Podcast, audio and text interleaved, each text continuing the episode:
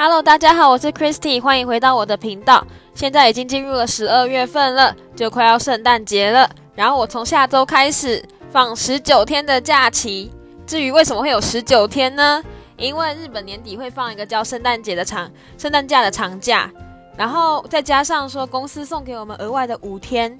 的假期，所以加起来就有很长的十九天。至于我那十九天要做什么呢？我要去三天滑雪，然后再去年底六天去小笠原群岛跨年，所以我现在在可等于再工作个嗯七天，我就可以放假了，非常的开心。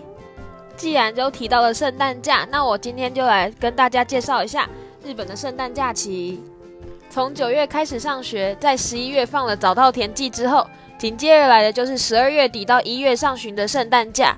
具体日期每年都会稍微的改变，相较于台湾放的农历新年，日本人重视的就是每年的年末年始，因为这段时间大约长达一个星期，很多平时忙碌的人便会利用这段时间安排自己的假期出外旅游放松。不过相对的，因为全日本都放这段时间，因此机票或者是旅馆的价格都会贵一些。在日本的第一个圣诞假期，家人便从台湾飞来日本，一起去了金板地区旅游。果然不出所料的人潮拥挤，因为是第一次去金板地区，所以当时对于东京不同的风情感到十分的惊喜。也让我在这之后又造访了好几次金板。之后的每个圣诞假期，即使家人没有来日本找我，我也会利用这段时间和朋友一起旅游。也有好几次因为向往雪景，到了摄氏零下十几度的东北，像是青森、岩手或秋田，或者是群马县旅游。记得到这几个地方的时候，手脚都快冻僵。